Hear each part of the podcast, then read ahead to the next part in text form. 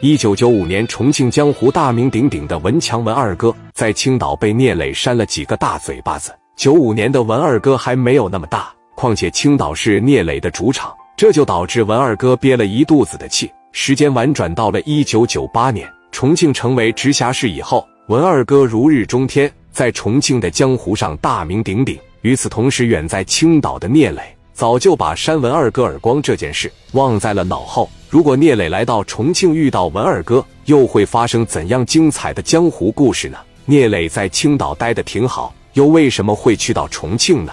一九九八年，张峰被销户以后，于飞整天是闷闷不乐。人一旦郁闷的时候，就借酒消愁。于飞就整天闷在聂磊的全豪实业里，跟蒋元、史殿林喝酒。你说于飞脸一拉拉。谁还能笑得出来？聂磊也看出来老这样不行，时间长了于飞就得抑郁了。于是聂磊主张带于飞出去玩一玩。聂磊问王群力说：“你看这也快五一了，咱哥几个也放个小长假，咱出去溜达溜达。”王群力问：“那咱去哪呢？”聂磊当时一琢磨，其实聂磊有个爱好，聂磊爱好追星，他特别喜欢小庆。聂磊得知小庆要去美丽的重庆去演出，当时有一个大型酒店开业。花了六十万请小庆过去压轴。聂磊说：“这么的背，咱上重庆看看小庆演出。”王群力说：“那行，我联系一下，买几张位置靠前的票。”史殿林一听，蹭一下就站起来了。重庆可是个好地方。聂磊一瞅说：“怎么的呢？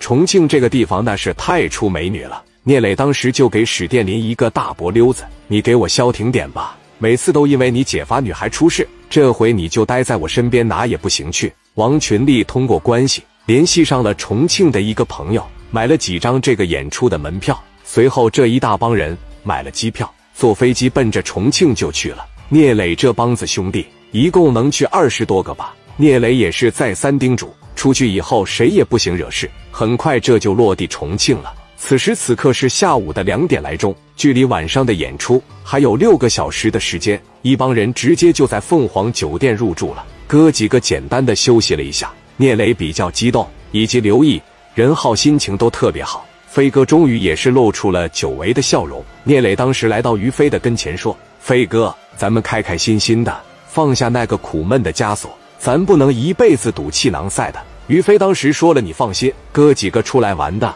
我可不能扫兴。”说完，哥几个也没啥事，从底下买了点啤酒，买了点鸡爪子了、火腿肠、猪头肉、熟食啥的。咣咣在这就喝上了，一喝就喝到晚上六点多。演出现场已经是锣鼓喧天。聂磊当时把这个窗帘子一拉开，目不转睛的在这瞅着，眼瞅着打那边一台虎头奔缓缓而来，车里边正是小庆。当时聂磊说：“行了，咱们赶紧下去吧。”一帮人奔着演出大厅就去了。当时前三排都是重庆的白道大员，聂磊他们就坐在领导的后排，也就是第四排的位置。在小庆没出来之前，聂磊是心不在焉的，一会出去抽袋烟，一会出去撒个尿，一会出去喝两口水，反正在这也就坐不住。经过将近两个小时漫长的等待，小庆终于登台了。全场基本上都已经炸了，聂磊那眼珠子瞪的也是滴溜圆，包括于飞也在瞪个眼珠子，这么大腕咱也没见过。